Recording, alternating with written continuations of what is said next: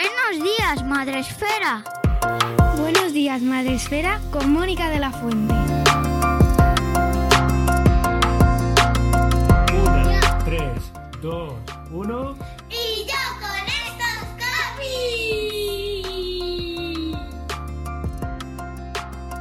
Buenos días, Madre Esfera. Bienvenidos un día más al podcast de nuestra comunidad. En este caso, regresamos un mes más con nuestra sección más ilustrada, nuestra sección comiquera, nuestra sección, ya sabéis, de tebeos infantiles, juveniles, con nuestro compañero, amigo, blogger, ilustrador, padre de familia, buena persona, buen vecino, y ya no es barbudo, él es, y yo con estas barbas, Sem Campón, ¿cómo estás, Sem? Madre mía, no te has dejado nada la presentación, me encanta. Algo seguro que me he dejado, algo seguro que me he dejado. ¿Cómo estás, Sí, amiguito? sí, a ver, siempre, siempre. Eh, bien, bien, muy bien, con un poco de frío. Estamos aquí comentando la jugada, ¿verdad? Vaya un día frío que se nos ha presentado hoy. Frío de no, es un poco así inesperado. Dices, bueno, estamos arrancando abril en un invierno que no ha hecho para nada de frío, pues venga, todo ahora, ala, venga, abrir las, las puertas de los congeladores del- de Siberia para que salga todo, Hace un frío. todo lo que no se ha sacado antes. y es como, claro, A ver, a ver ahora cómo... Hace un clima ideal para quedarse en casa leyendo.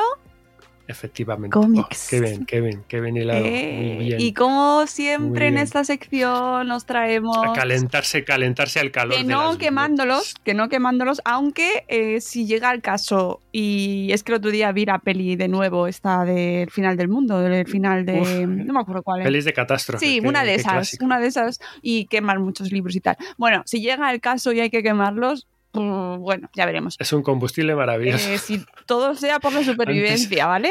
Antes de sobrevivir que... Sí, y no salgáis fuera, os quedáis dentro y quemáis cositas. Cuidado con los lobos salvajes. Exacto, exacto. Y, todos, y los aliens y bueno, no salgáis los primeros, sobre todo no salgáis el primero, dejad que salga antes alguien. Claro. Que se coman a los débiles y luego ya es que hace mucho frío, amigos. lo que quede para Hace vosotros. mucho frío, además no podemos poner la calefacción porque ha subido muchísimo la electricidad. Así es la vida. 2022 nos lo queríamos perder, ¿eh? Dios. Ríete tú de 2020, ríete tú de 2021. Qué guay. Ay, va. por favor. La trilogía va estupendamente. Sí, sí, sí. Va viento en popa. No sé qué más nos espera, pero bueno. Bueno, ya veremos lo que nos va acompañando, lo comentaremos aquí sin duda. Pero mientras tanto Sí, vamos sí. a hablar de los lanzamientos de que parece un poco como una disonancia existencial, hablar de los lanzamientos eh, de cómics infantiles y juveniles con la que nos está cayendo, pero la vida sigue, la vida continúa, hay que seguir haciendo cosas, hay que seguir trabajando, hay que hacerlo y además lo agradecemos. Y, a- y- y si son en cosas que molan, Mucho como mejor. esto, Mucho mejor. pues ya. Y hoy nos- Esto es el antídoto, al revés. Esto es el antídoto Eso para espero. estos mundos que, nos- Por favor. que se nos vienen El encima. antídoto, eso es para pelis también de zombies. ¿eh? Nos traes los lanzamientos del mes de marzo. Empezamos a abril y ya sabéis que cada mes os traemos los lanzamientos del mes pasado porque traeros los de este mes Claro. pues es un, po- un poco complicado porque nos da tiempo, no nos da tiempo a viajar en el tiempo, leerlos todos desde el mes y contarlo. No, vamos un poquito lo normal. Efectivamente. ¿Vale? Ya ha, ha pasado marzo, justo estamos estrenando abril, ya hemos visto todo lo que ha pasado. Eh, ¿Y cómo? ¿Cómo ha venido marzo? O sea, Llenito. tenemos el, el- el morral lleno de. el zurrón lleno de, lleno de lectura. Es una pasada todo lo que ha salido este mes.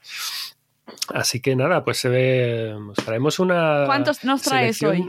De lo más variado y, y- y además hoy hay variedad y cantidad. Venga. Hoy os traemos seis Uh. lecturas. Voy a hacer. Sí, sí, voy a hacer un programa además un poco. No es que sea de corte express, pero sí Bueno, que. mm, a- Recordad, Vamos a ir minuto, más.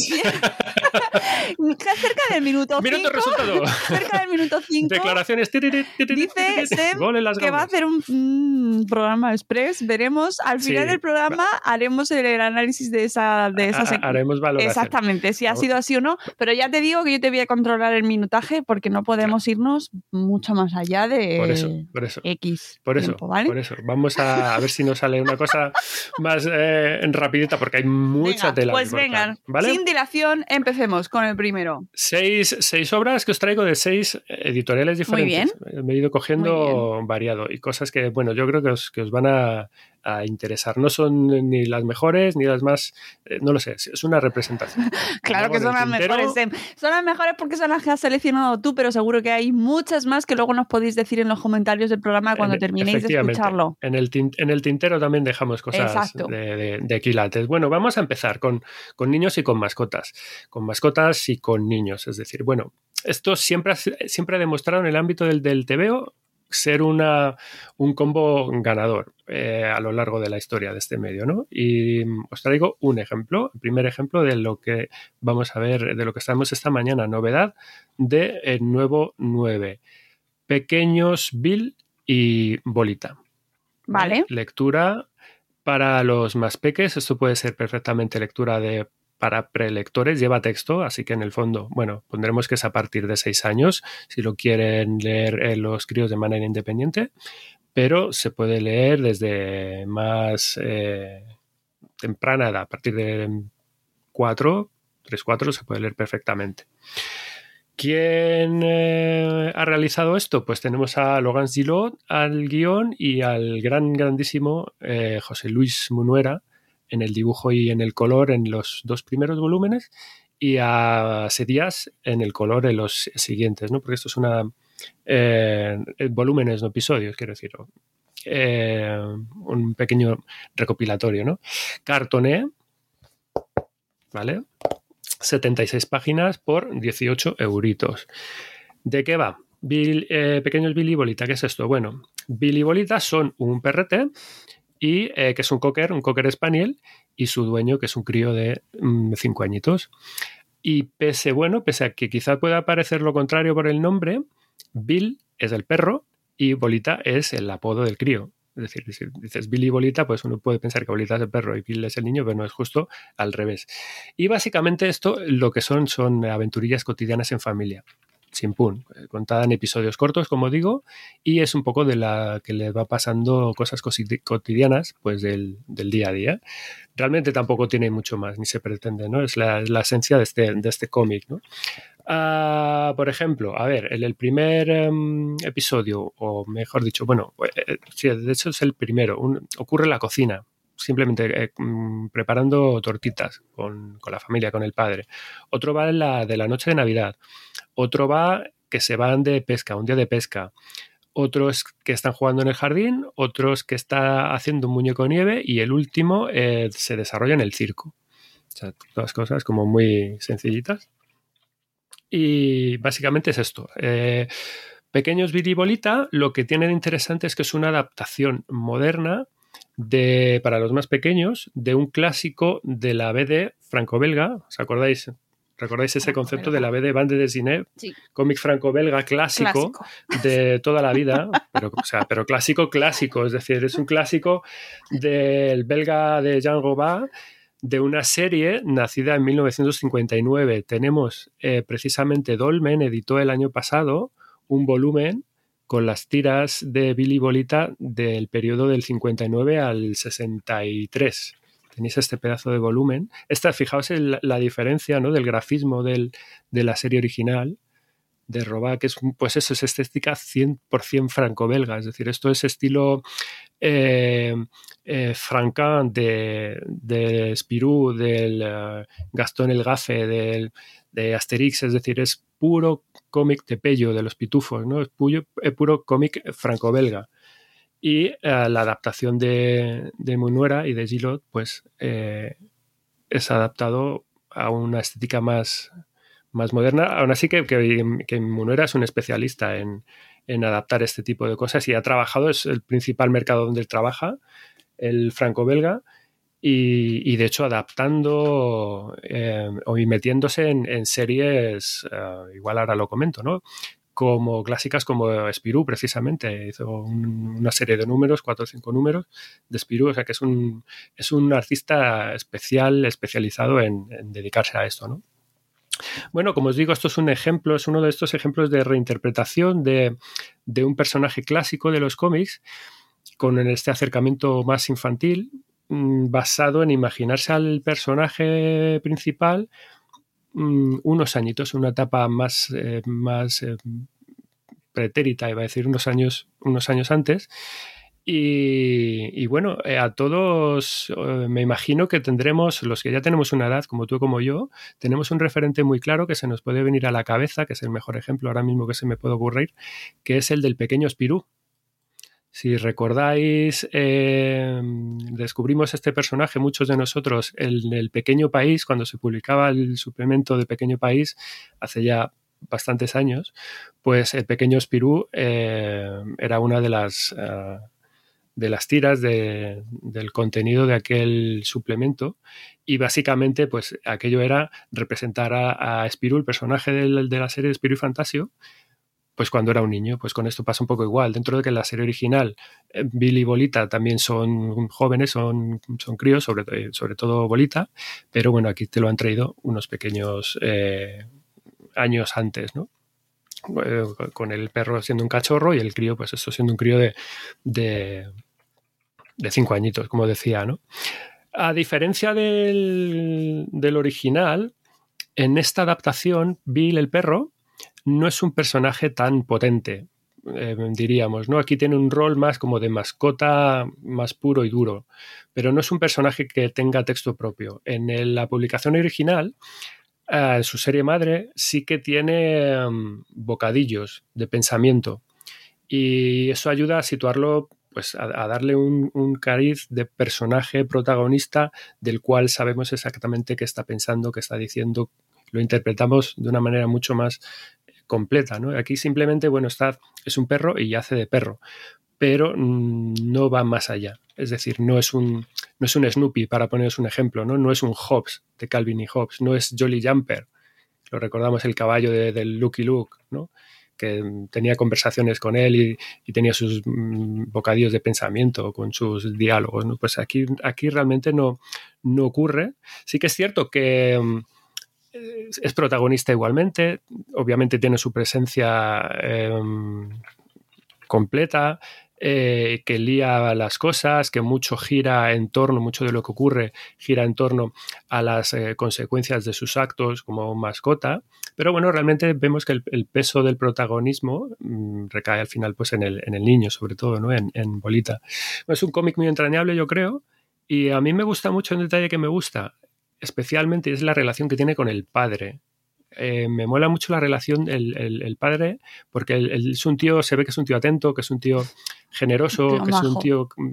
Sí, es un majo, es un, es un hombre comprensivo, eh, que es un padre que se lo ocurra, la verdad, y, mola, porque eh, para ser una adaptación y también, bueno, hay, hay mucho de esto también en, en el original, ¿no? Y, pero vemos que es un tío tierno, juguetón, es un padre que dices, oye, chapó, eh, que no ha perdido una persona, un adulto que no ha perdido este lado infantil que también sirve, que también funciona para conectar con, los peques y en el fondo pues para, vivir una vida más, más alegre, ¿no? Es, pues, no dejes nunca de lado tu eh, parte infantil en la vida y seguramente pues eh, te irá un poco mejor. Seguramente me atrevo a decir que serás un poquito más feliz. ¿no? En fin, que son, son seis pequeñas historias muy entrañables, es muy slice of life, ¿no? esto que se dice eh, de pequeñas cosas cotidianas. Y bueno, yo creo que es un cómic que va a hacer las delicias de mucha gente. Eh, en cuanto a dibujo y al guion, bueno, pues yo quiero recalcar una cosa visual, ¿no? Y es el tamaño de las, de las viñetas es un cómic con unas viñetas muy grandes. Uh, ya te digo. Eh, sí, es una retícula de. En función de la página en concreto. Sí, súper, es un dibujo súper chulo. Presentan pues como tres o cuatro viñetas. ¿Y mm, eh, qué es lo que hace esto? Pues esto hace que es un poco alargar el, por un lado, ver lo impactante, es decir, el, apreciar el, arte del, cómic de una manera mucho más eh, fuerte, mucho más contundente y además, bueno, también me permite prolongar la lectura em, con un mayor número de páginas. si el dibujo de, de Munuera, que yo tengo que decir, yo soy súper fan de, de, este tío, ¿no? De José Luis Munuera. De, este hombre es un referente, como digo, lleva trabajando ya 20 años o más.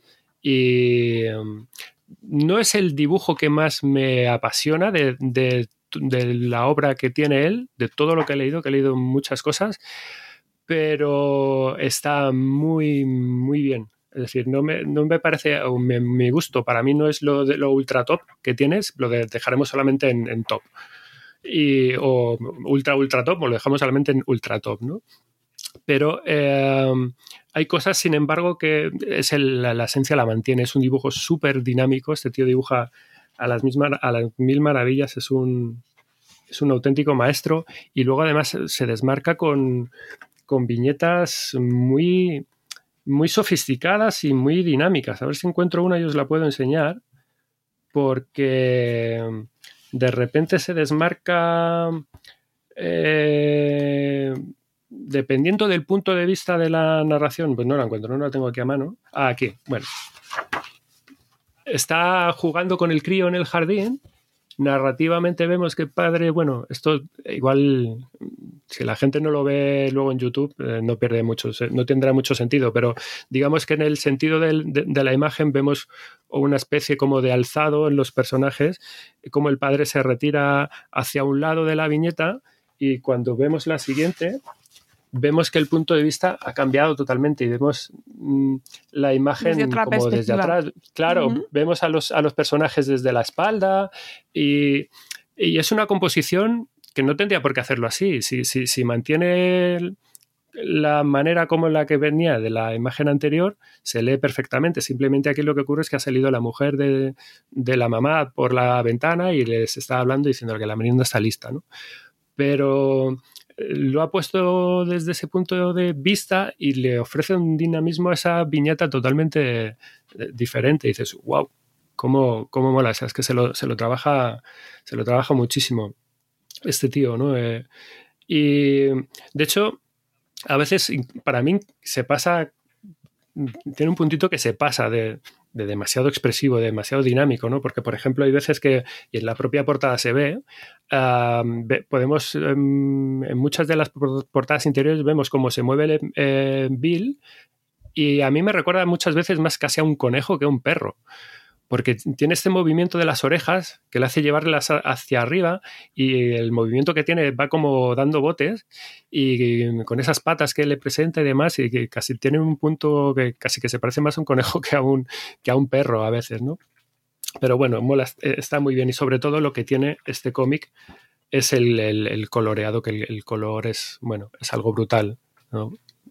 Básicamente pues está coloreado a mano, acuarela, y bueno, la plasticidad, la calidad que te da la, la, la acuarela en, el coloreado de, cómics, que es un coloreado tradicional, así es como se han coloreado muchos de los eh, cómics, sobre todo en, la tradición europea, ¿no? Mm, Munora lo han mantenido aquí y, es, bueno, es una pasada, el tío es un maestro. Bueno, los dos, los dos, los dos coloristas, ¿no? Y es una pasada. La lectura, fíjate lo que te digo, hay un punto que también tengo que decir que la lectura, el desarrollo lector, se me ha hecho a veces un pelín raro, uh, precisamente por esto, por lo, lo grande de las viñetas, lo que se le ocurra a este hombre, porque yo lo leo, lo abro y me quedo un poco embelesado viendo las, viendo los detalles, viendo, admirando un poco las viñetas. ¿Y eso qué pasa? Eso, en cierta manera, también aunque cada uno lleva su ritmo lector, pero eso a veces para mí hace que pierdas fluidez de la lectura, porque te pierdes como mucho en los, en los detalles y um, estás casi recreando más en la vista que atendiendo a lo que ocurre en la, en la historia. ¿no? Y vas pasando un poco las páginas y no te voy a decir que no te enteres de lo que pasa, porque no es eso, pero al final... Eh, yo por lo menos quiero decir, eso ya es un, es un apunte personal desde mi punto de vista, que dices que estoy disfrutando más del, del, punto visual que del punto narrativo. Pero, pero bueno, es, es, una, es, una gocida, es una gozada.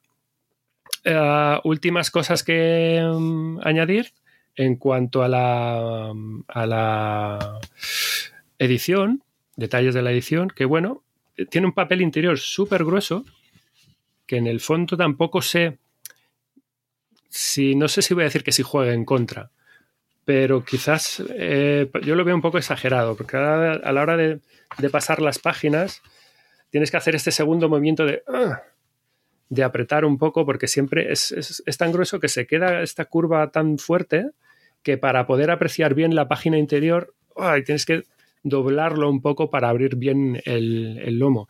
Es una cosa que prácticamente no pasa nunca o casi nunca pero aquí sí que pasa y, a mí como me soy muy disfrutón, obviamente, de, las eh, imágenes, de las viñetas, pues eh, es un detalle en el que yo sí, sí he caído. Si con un gramaje un pelín más pequeño, más eh, ligero, tampoco habría pasado nada y bueno, seguiríamos teniendo una, una bonita edición. Billy Bolita, lo primero de esta mañana. Muy bien. De nuevo 9. Vamos con más. Vamos con eh, la siguiente de las lecturas. ¿Quién no ha sentido alguna vez la insana, pues en el fondo es un poco insana, atracción y tentación y diría que a la vez el certero repelús por los eh, edificios abandonados? ¿Mm? Tú no eh, hiciste tus pinitos de joven en los edificios de construcción y cosas así. Yo la verdad que no, pero bueno, sí. Supongo que será. Siempre es, efectivamente, esto es, eh, bueno, eh, caldo para pelis y series de miedo de todo tipo, ¿no? En fin, todos y todas sabemos que, pueden ser lugares en los que pasan cosas y en los que se oculta, donde se ocultan cosas, ¿no? Y de eso se trata nuestra segunda lectura que os traigo hoy, Agus, ¿vale? Agus y el Teatro de los Fantasmas. Es una publicación de los amigos de Mamut, de Mamut Comics, eh, de su serie, de mi primer cómic, también lectura a partir de los seis añitos. Creo que es el primer cómic de Mamut que traemos desde el primer programa, ¿puede ser?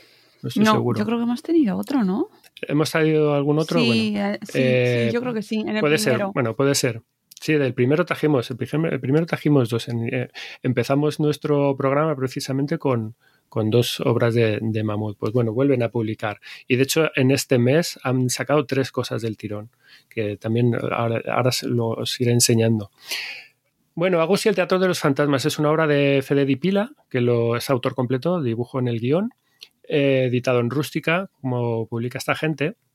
64 páginas por 10 euritos. Así que súper bien. ¿De qué va eh, Agus y el Teatro de los Fantasmas? Bueno, tenemos a un trío de amigos, dos chicos y una chica, que están jugando pues al típico juego de, retos. Están, hay un árbol con un agujero y están a una cierta distancia, están ahí tirando cosas al agujero, lo típico de a ver si la meto y, a ver si la metes tú y si la meto yo, pues pum, tienes que pagar prenda, tienes que palmar con una...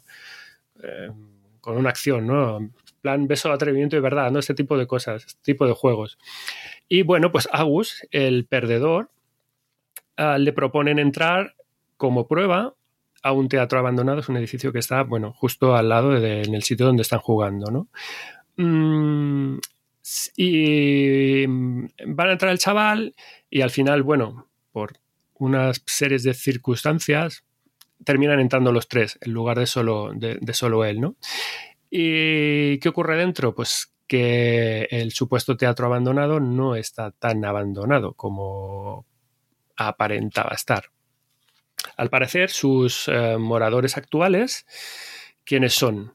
Pues, eh, bueno, llevan bastante tiempo allí, de hecho, y no son ni más ni menos que una compañía de teatro pero bueno, muy peculiar y con una misión, en el fondo, muy peculiar. Básicamente son fantasmas, es un grupo de fantasmas actores y actrices de una compañía de teatro que llevan allí mucho tiempo, muchos años, y cuya meta es volver a representar una obra de teatro. ¿Vale? ¿Y qué ocurre además? Pues que es un elenco que no está completo y necesitan gente para completar el reparto. Y como os imaginaréis, pues bueno, pues a quien le toca con, con, con esta premisa, pues bueno, pues a, nuestro trío más o menos eh, protagonistas. Básicamente es esto, yo diría que para, bueno, eh, que para ver cómo se desarrolla todo, ah, para ver qué pasa con los chavales, cómo resuelven todo, mm, qué pruebas tienen que ir pasando, qué es lo que va corriendo y sobre todo cómo acaba la cosa, pues eh, como siempre digo, lo que toca ya es leerlo, ¿no? Esa es la, sinopsis, el punto de partida y un poco de qué va todo esto. Bueno, cosas a comentar. Lo que mm, una de las cosas que quería que quiero decir también de partida, de inicio, es que este volumen yo creo que se aleja un poco de la clásica historia de de fantasmas así, fantasmillas rolleras para niños ultra pequeños, ¿no? Y eso, y eso me mola. Mira que es un, cómic para niños muy pequeños. Ah, no es que sea terror clásico, pero bueno, tampoco es algo así ñoño. Eh, vamos a decirlo, ¿no? Si tiene algunas cosas eh, que en el fondo es, es, inevitable, ¿no? Con estas edades. Eh, al estilo, yo que sé, Casper. Eso, recordamos. Eh, para la Lachus, eh, que es una influencer, bueno, TikToker muy conocida ahora, Casper es su, el top. Es la, es, la generación. Es el, top. la generación Casper, pues mira. Pero sí que ya os digo que, bueno, el conjunto del cómic está, yo creo que está lleno de, de, detallitos que te hacen en algún momento torcer un poco el gesto, ¿no? Eh, y es que, bueno, se nos va descubriendo poco a poco que los fantasmas no son igual ese, ese tipo de fantasmas amables o tan amables como aparentan, ¿no? Hay, algo, que, hay algo que ocultan y, tienen cosas detrás, El alcalde, el, el alcalde, el arranque del cómic me, dejó un poco descolocado. Eh, aunque luego, bueno, rápidamente se recoloca todo y entiendes mejor lo que pasa. Y, lo digo porque además me gusta que se presente, aunque sea de soslayo, porque inicia con un, en el fondo, este juego que os decía yo de, de, retos, no deja de ser otra, una representación de, de, bullying o de, o, de, acoso en un momento dado. Es decir, porque al final eh, están sometiendo al chaval a una, a una prueba chunga que pues el otro obviamente pues, no quiere, no le apetece, pero es como, a ver, pues lo tienes que hacer sí o sí, ¿no? Son de este tipo de cosas. Que yo, me imagino que todos hemos pasado por ahí, todos hemos jugado, que cuando te toca vivirlo en las carnes, mm, bueno, la verdad que, que, no mola, pero por otro lado dices, bueno, lo acepto si previamente has entrado en ese juego desde el principio de manera voluntaria, pues sin problema. Si no, si cuando siempre viene de algo que, te obligan a hacerlo y no estás disfrutando y no te gusta, pues eh, ojo, pues. Mm, pero mola, ya, te digo que al final em, rápidamente se, se, reconduce y, y lo que me gusta es que simplemente, bueno, a lo mejor da para iniciar una pequeña conversación con los, con los peques sobre este tema, ¿no? Sobre el mm, realizar o no realizar cosas que te gusten, que no te gusten, de, oye, no tienes, por mucho que te digan eh, esto de la presión de grupo y tal, si tienes que hacer mm. una cosa y a ti no te gusta, pues, pues, oye, a lo mejor no tienes, no tienes por qué hacerlo, no tienes la capacidad de decir, oye, no.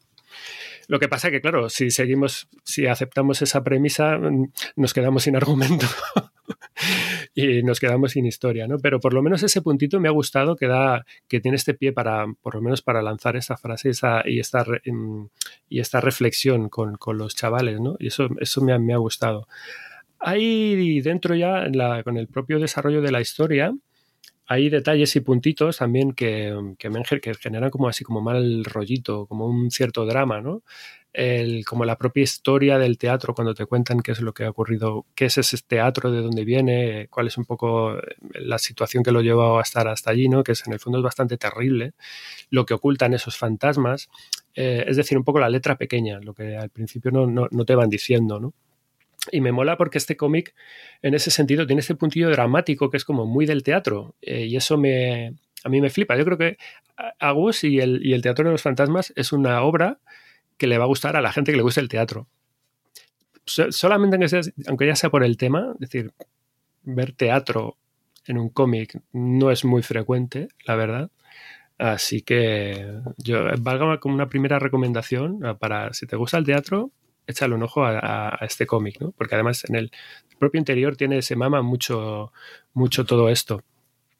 Otro detalle, yo creo también, eh, que a mí me ha llamado la atención, que quizás se pasa un poco de complejo, eh, es el comprender la propia obra que están representando. Es decir, al final se ve cómo representan, eh, no quiero hacer spoilers, pero bueno, cómo representan la, la obra y cómo la van ensayando y tal y como lo plantean, para mí es, es algo no sé si profundo decirlo, pero quizás onírico, bueno, no tiene un sentido muy, muy claro y muy real. Yo creo que para, para, críos muy pequeños se pueden, quizás es un poco complicado, se pueden un poco perder, ¿no? Entiendo yo por ahí.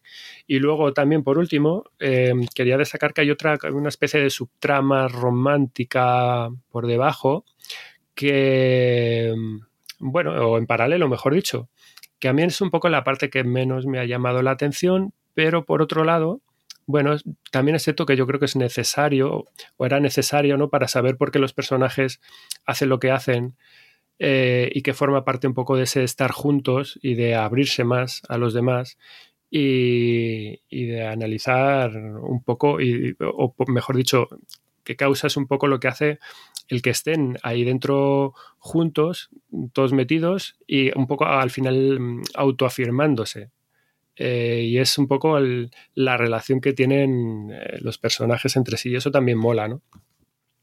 En el fondo, pues es, esto es una aventura interesante. Para mí ha sido una lectura que a mí me ha gustado, yo lo, lo recomiendo. Temas de dibujo y de guion, bueno, pues eh, mm, la historia está bien eh, está todo bien llevado. El dibujo mm, a mí me ha gustado mucho, es un dibujo que es un estilo de dibujo que yo creo que funciona muy bien, de trazo muy suelto. Voy a poner aquí algunas, algunas páginas. Es algo como muy desenfadado, a mí me recuerda mucho la... No, es que sea exactamente igual, pero bueno, me recuerda mucho a a la línea de artistas de la, de la nueva BD francesa, ¿no? que es un, es un grupo de gente que surgieron en, pues, en los primeros de los 90, como, bueno, gente que lea esto, cómic franco-belga le sonará, como Joan Sfar, como Christophe Blaine, como Goulet, no sé, tantos otros, ¿no? Que tiene una línea así como muy, muy, muy suelta, muy desenfadada, pero que funciona súper bien. Y con el coloreado pasa un poco lo mismo, es un coloreado sencillo, de colores, colores planos, pero va muy bien. Es una paleta así como de tonos oscuros, con, tonos, hay mucho violeta, mucho verde, eh, mucho azul y funciona súper bien para generar estos ambientes mm, oscuros que son los que eh, consiguen que la, historia funcione para recrear este ambiente un poco lúgubre y tétrico del interior del, teatro. Está muy bien, está muy, está muy, muy trabajado, la verdad. Como ya detallitos de la edición, pues los, ah, los aspectos y detalles típicos de esta, de esta publicación de Mamut, es decir, es una rústica eh, cosida con los cantos redondeados, como publica esta gente, y nada, es muy cómodo de leer. Guarda de fantasmitas, si se ve bien, que molan mucho. Y nada, y los típicos detalles estos de editorial como bueno, los mensajitos estos de esto es una publicación libre de plásticos, no me pongas la, efectivamente, no me pongas la etiqueta porque para eso nos lo estamos trabajando el, el tema medioambiental. Y nada, pues esto es la segunda. Muy bien. Agus y el teatro de los fantasmas de mm, los amigos de Mamut. Vamos con el siguiente. Bueno, Vamos ahora con un grupo de estudiantes, mm, adolescentes, que se ven atrapados en un mundo que no les corresponde.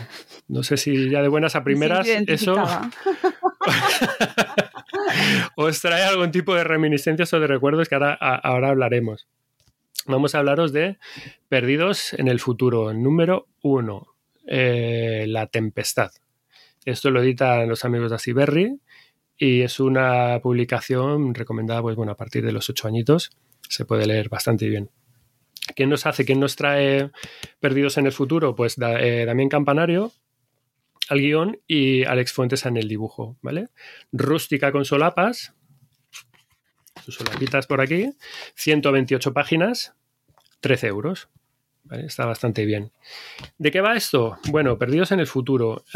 Digamos que la historia, para arrancar, comienza con una excursión de una clase de chavales de instituto, van al típico castillo así en ruinas medieval y bueno, están allí de visita y tienen que apremiarse para irse, pues me imaginamos que puede ser a lo mejor a última hora de la tarde o lo que sea, porque hay unos nubarrones enormes de una tormenta que viene que se encima, que se les avecina, se les va a echar encima rápidamente. Es como, vengan, chavales, eh, al autobús, que nos vamos, que nos vamos, que nos vamos. Y vemos como hay un grupito de amigos, tres, cuatro chavales, que van un poco eh, rezagados, están en el torreón del castillo, van bajando un poco por las escaleras y en esto vemos que se, les acerca otro chaval. Este es uno de los malotes de la clase. Se ve, vamos leyendo cómo está igual, se ha juntado con otros dos o tres y es como, ah, mira los pardillos estos, vais a ver que les, le, voy a dar un susto y tal y cual. Hacer el, el, el, ganso, vamos, el típico abusón chulo de la, de la, clase, ¿no? Y precisamente por querer hacer esta gracia, la lía la lía, la lía bien. Eh, por su culpa, en el grupo termina cayendo, el grupo entero termina cayendo en pozo mm, dentro de ese torreón del, castillo, que es una especie de pozo, bueno, que funciona, al final es como una especie de aljibe, puede ser, ¿no? Es una especie de pozo grande o sitio donde al final para recoger agua. Y en esto, claro, ya se desencadena la tormenta, empieza a caer y aquello empieza a llenarse. Eh, empieza a caer agua ahí a tope y, el, ese pozo empieza a llenarse de agua y claro, pues los críos están intentando ahí salir como pueden. Se abre un hueco en la pared, salen, se los lleva la corriente y, o sea, que es decir, que terminan encontrando una vía de escape y, van recorriendo unos túneles y claro, eh, aquí es donde ya es el medio de la cuestión, porque hay amigos eh, donde llegan no es el aparentemente el sitio, el mismo sitio del, cual vienen, ¿no? Eh, y un poco es esta sensación de, de lo que de aquella exclamación que hacía Dorothy en el Mago de Oz cuando soltaba esto de después del tornado aquel del principio de la peli de, de Toto, tengo la sensación de que ya no estamos en Kansas. Pues es que es esto mismo, ¿no? Y ahí es realmente donde arranca la, aventura de estos chavales, es decir, que tienen que averiguar dónde están y cómo sobrevivir en un lugar que no es el suyo. Es decir, han caído en otra realidad, en otro sitio, en otro mundo, en otro sitio totalmente diferente eh, y tienen que buscar cómo sobrevivir, cómo convivir, cómo ayudarse entre ellos eh, como grupo, cómo superar las diferencias y cómo, bueno, vamos descubriendo cómo estos chavales eh, son, eh, por qué hacen lo que hacen eh, y, en fin, cómo empiezan esto a tener que buscarse las castañas para, para salir de ahí, básicamente, ¿no? bueno, tuve la suerte, he tenido la suerte de, de acercarme a la presentación de, de, Perdidos en el Futuro este sábado pasado, hace un par de días, eh, que estuvieron en, en, Generación X en Tirso presentándolo y estuvo allí Damián, el guionista, con David Rubín, es uno de los autores españoles de cómic más eh, reputados, haciendo las labores así de presentación. Y, y, estuvo muy guay, la verdad, porque luego tuvimos, tuve la, la oportunidad de hablar con, con, Damián, de charlar un poco con él y bueno, me, me dedicó el, el, volumen y bueno, pues eh, estuvo, muy, estuvo muy guay, la verdad.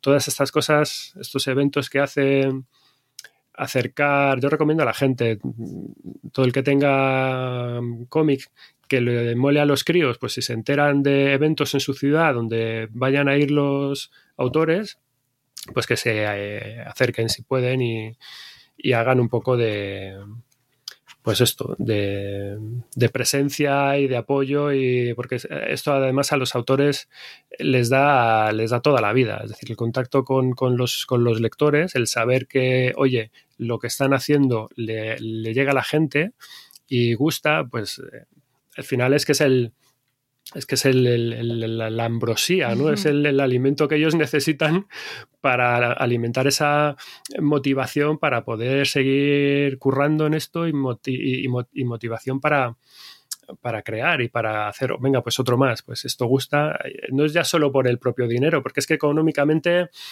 es una ruina, ¿no? Es una de las cosas...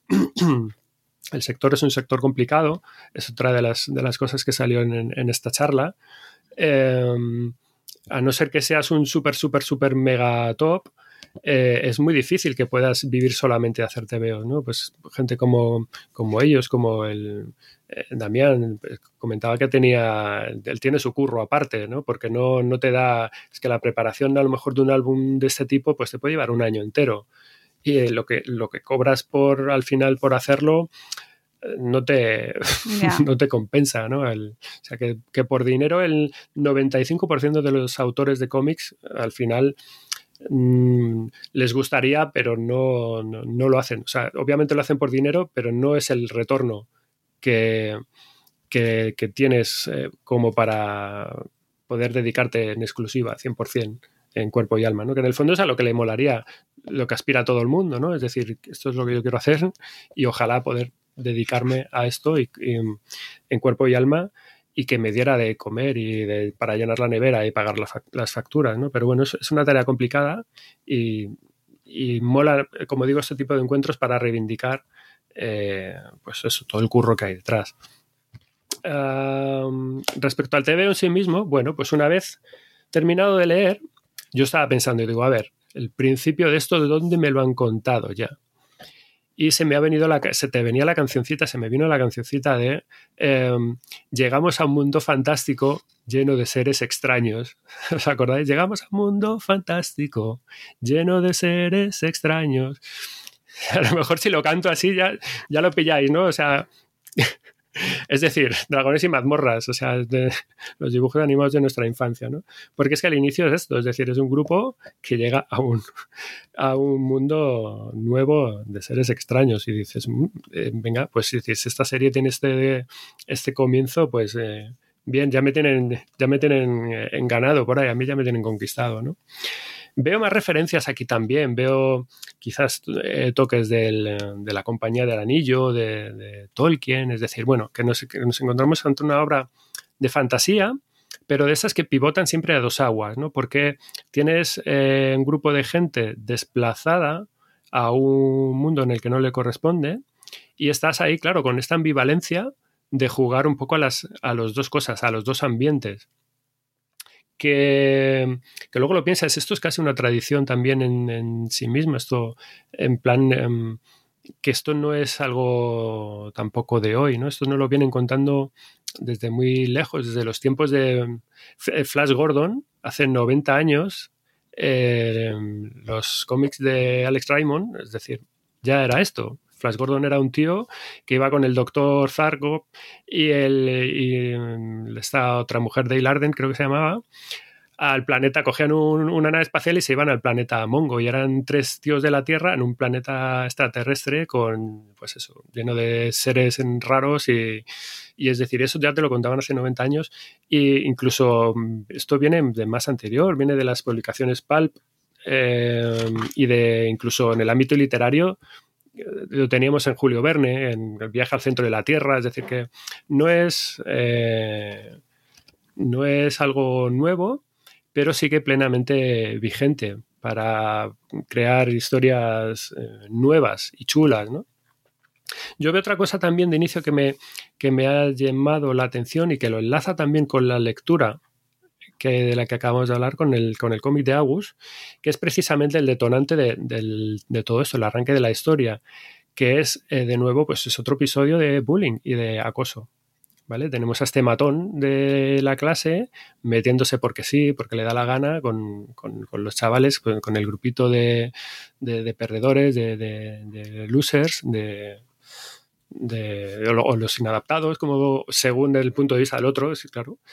Mm, y, que todo vemos que todo se desencadena a partir de ahí, de ese, episodio, ¿no? de ese altercado. Y es algo que me, que me resulta curioso porque, bueno, no sé si es que es una llamada de atención sobre este tema que está realmente cada vez más sobre la mesa, o en el fondo es como, bueno, vamos a usarlo como cliché para generar un conflicto y que sirva para, como detonante para arrancar algo, para arrancar una historia más o menos coherente.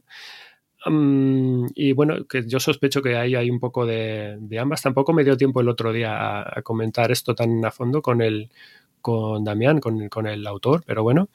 Eh, a mí me apetece mucho ver y me gustaría, no sé, intentar, intentaré estar ojo a visor con el paso de los, de los meses y en estos, en este año, a ver cómo un poco la, un poco cómo va la tendencia, si, o realmente si hay tendencia o qué, ¿no? Porque entiendo que que pasa también con otros temas que están como muy candentes, como la diversidad sexual, por ejemplo, en publicaciones, eh, ya hemos hablado en, algunas ocasiones en programas anteriores, em, en publicaciones más para adolescentes o preadolescentes, que, claro, son cosas que ya van siendo hora, que por fin hay que celebrar que salgan todo este tipo de cosas, que hayan ejemplos y que hayan referentes pero que vamos a ver también si no es una cuestión que, mm, que simplemente está de moda o porque es un tema de cuotas o de popularidad o porque es lo que vende. Claro, como esto, claro, es que se está, se está em, diversificando tanto las, el cómic infantil ahora mismo, están todas las eh, editoriales poniendo el foco ahí,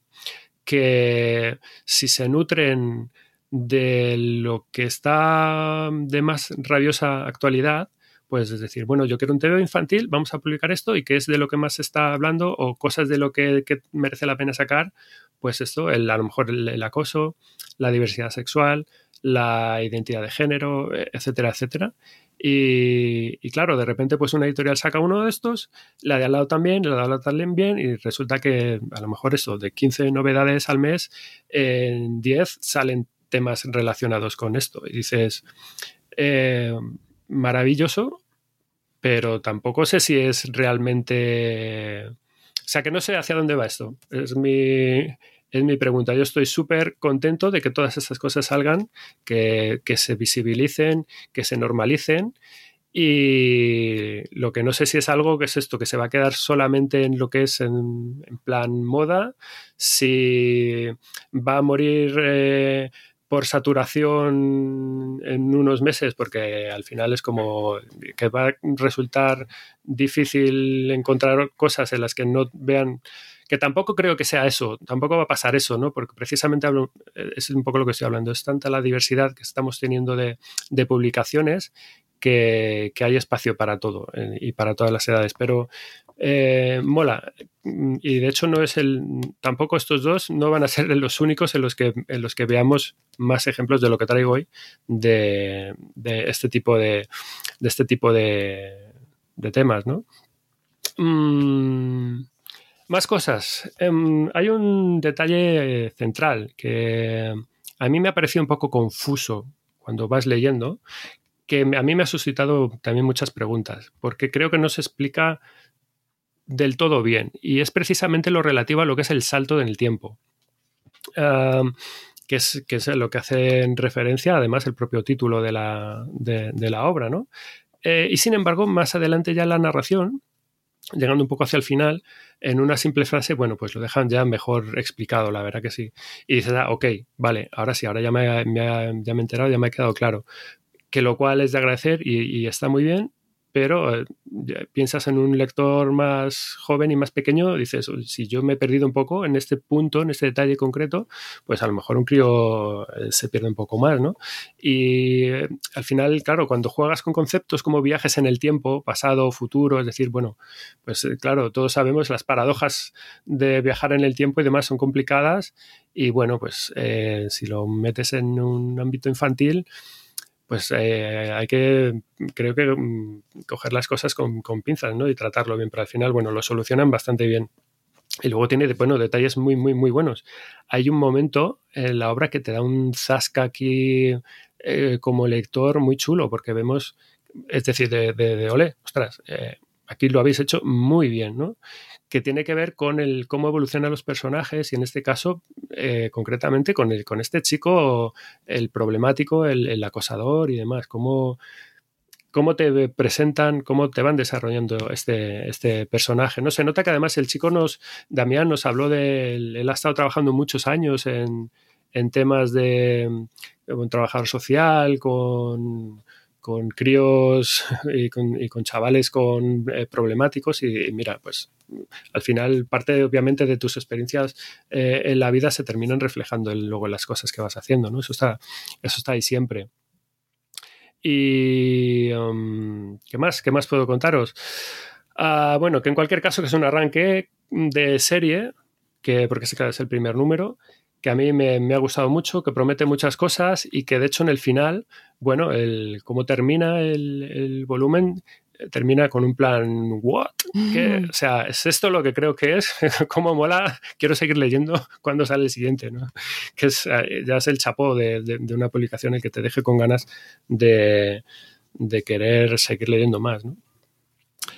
Hablando de ya de la propia estética del, del cómic, yo creo que es, bueno, pues posiblemente de lo más interesante y, a destacar, bueno, yo destacaré dos aspectos, ¿no?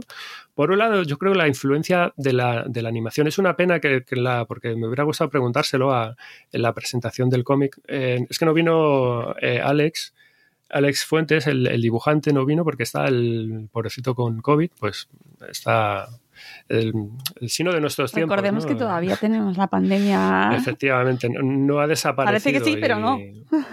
No, no, no, no. Eh, y se nota en cosas de estas. No me hubiera gustado preguntarle, ¿no? Pero bueno, que veo yo que aquí muchas influencias de la animación. Yo lo veo esto es un producto 100% eh, Cartoon Network, como el, canal de dibujos animados de la tele, ¿no?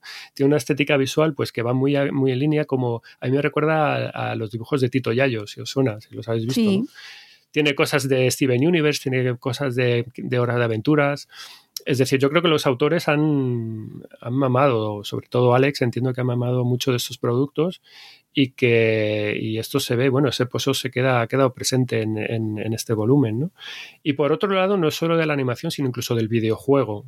Y es un poco por lo mismo, por cómo están planteadas muchas viñetas, por, em, por cómo están planteadas muchas de las páginas, cómo es el recorrido visual del, del propio del propio TV, de cómo está planteada en, en, general la lectura completa y luego con muchas páginas, ¿no? que yo creo que hay hay mucho aquí de, juegos de plataformas, de pues esto del Donkey Kong o del Super Mario, cosas así, ¿no? Hay mucho de, aventura gráfica conversacional, hay mucho de, juego de rol, ¿no? Eh, y, yo creo que es una, que es una gran pata eh, en el planteamiento visual de la que han bebido eh, estos chicos, sobre todo Alex, ¿no? Y, bueno, pues con esto quiero decir que os da una idea de que si os gustan las series de animación, si os gustan los eh, videojuegos, si os gustan los juegos de rol, pues aquí tenéis una lectura que es una apuesta prácticamente segura que os va, que os va a gustar, que esto es lo que, lo que, lo que me interesa, ¿no? Y, bueno, para terminar, pues incidir en el, currazo de color de aquí el amigo Alex Fuentes, que es una, que es, que es una pasada. cómo, cómo, el, cómo se ha currado el tío. Esto alguna vez vamos a tener que hablar del color en, en los cómics más, eh, quizás con un pelín más de profundidad, porque es que es un tema que mola mucho, ¿no? Cómo va adecuando eh, esas sensaciones cromáticas para ir generando el ambiente que necesita la historia en función del momento narrativo por el que va pasando eh, la, lectura, ¿no? Y eso está muy guay. Y aquí juega mucho con los colores complementarios, tiene una paleta muy, muy chula parecida a la del cómic anterior, que con mucho verde, con muchos azules, con muchos violetas y con, muchos rosas. Mirar cómo funciona súper bien esa portada, ¿no? Cómo, cómo está guay. Y, y, me gusta, me gusta mucho la, la, estética, cómo se lo ha trabajado eh, todo. Yo creo que eso en el fondo es una pasada y funciona todo súper bien. Mm, detalles ya de la edición para terminar. Bueno, rústica con solapas como decía la portada, a mí me ha gustado mucho porque eh, es una portada que en el fondo te presenta perfectamente lo que te vas a encontrar dentro. Eh, hemos hablado algún otro programa anteriormente también del diseño tipográfico. Yo creo que aquí funciona también muy bien, va muy acorde con el tipo de dibujo que te vas a encontrar dentro, con la estética de la obra. Eh, y bueno, como detalle para, terminar, a ver si os lo puedo mostrar, de los extras del final vienen una serie de hojas que en el fondo son como hojas de, de personajes, son hojas descriptivas de desarrollo de personaje en el cual uno puede apreciar cómo son y las motivaciones, los gustos, cómo son cada uno solamente con una pequeña hojita descriptiva. Es decir, esto es el ejemplo más clásico de que una imagen vale más que mil palabras, porque con esto, bueno, eh, ves esta página y ya sabes de qué va cada personaje, qué es lo que le mola, qué es lo que le gusta, qué es, cómo son, qué, qué sienten o qué, o sea, por dónde van, de qué pie cojea, ¿no? En, en, en una sola palabra, ¿no?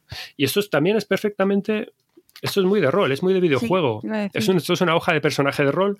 Esto es, un, es una página de, de control de ítems de un videojuego. De decir, pues somos un personajito y vamos cogiendo cacharros y lo vas metiendo ahí al zurrón este virtual de lo que te gusta, de lo que necesitas. Y, y bueno, es, es que mola porque van más allá de, como digo, de lo meramente descriptivo, ¿no? Es como, es una biblioteca de, de- de- de las cosas que te definen como personaje.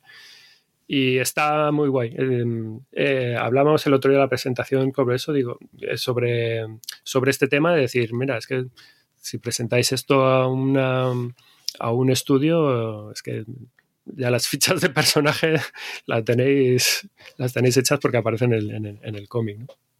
Así que bueno, esto ha sido eh, Perdidos en el futuro de Damián y Alex Fuentes, número uno, Astiberri, un cómic eh, que os recomiendo y para que lo tengáis en cuenta. Muy bien, vamos con el cuarto.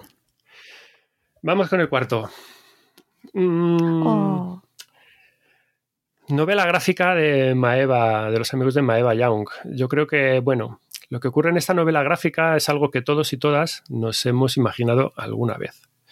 Y mm, lo que no imaginas son las consecuencias de estas cosas que imaginas. De, de eso va eh, Una amiga de verdad, el cuaderno mágico, que es esta obra de um, Maeva Young para uh, lectores y lectoras pues a partir de ocho añitos, ¿vale? Esto nos lo trae, nos lo ha hecho Kristen Good, Good, Gutsnuk, un apellido Kristen, Kristen Goodnuk al guion ahora ha y al dibujo. diferente, ¿eh? ha sido otra pronunciación.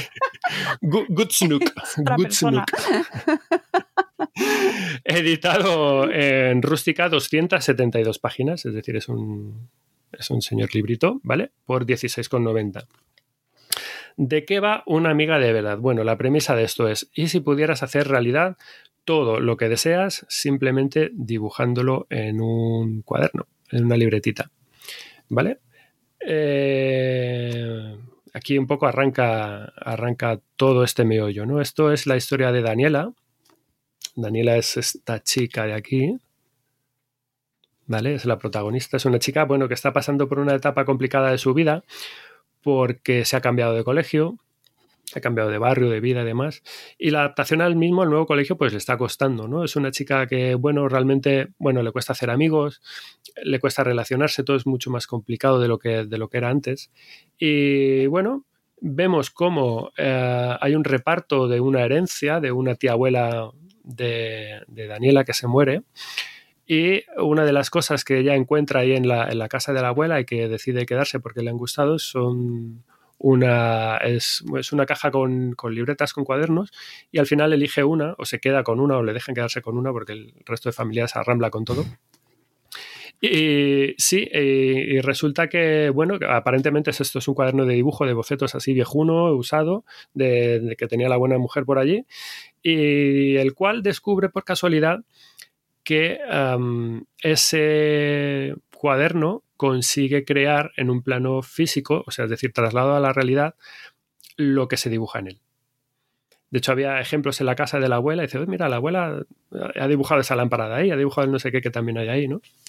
O sea, que te lo dejaban un poco ya deslizar. Bueno, y realmente lo que, lo que ocurre, lo que empieza a ocurrir con esto es que, bueno, la primera, lo primero que recrea en, esta, en ese mm, boceto, en ese, en ese mm, cuaderno de bocetos, es la cabeza de un personaje de una serie de animación que le flipa. Es un villano de una serie de dibujos animados que le mola, de un anime que le mola, y, y lo recrea en el, en el plano físico. ¿no? Es decir, aquí ya tenemos un primer eh, personaje principal o secundario, por así decirlo.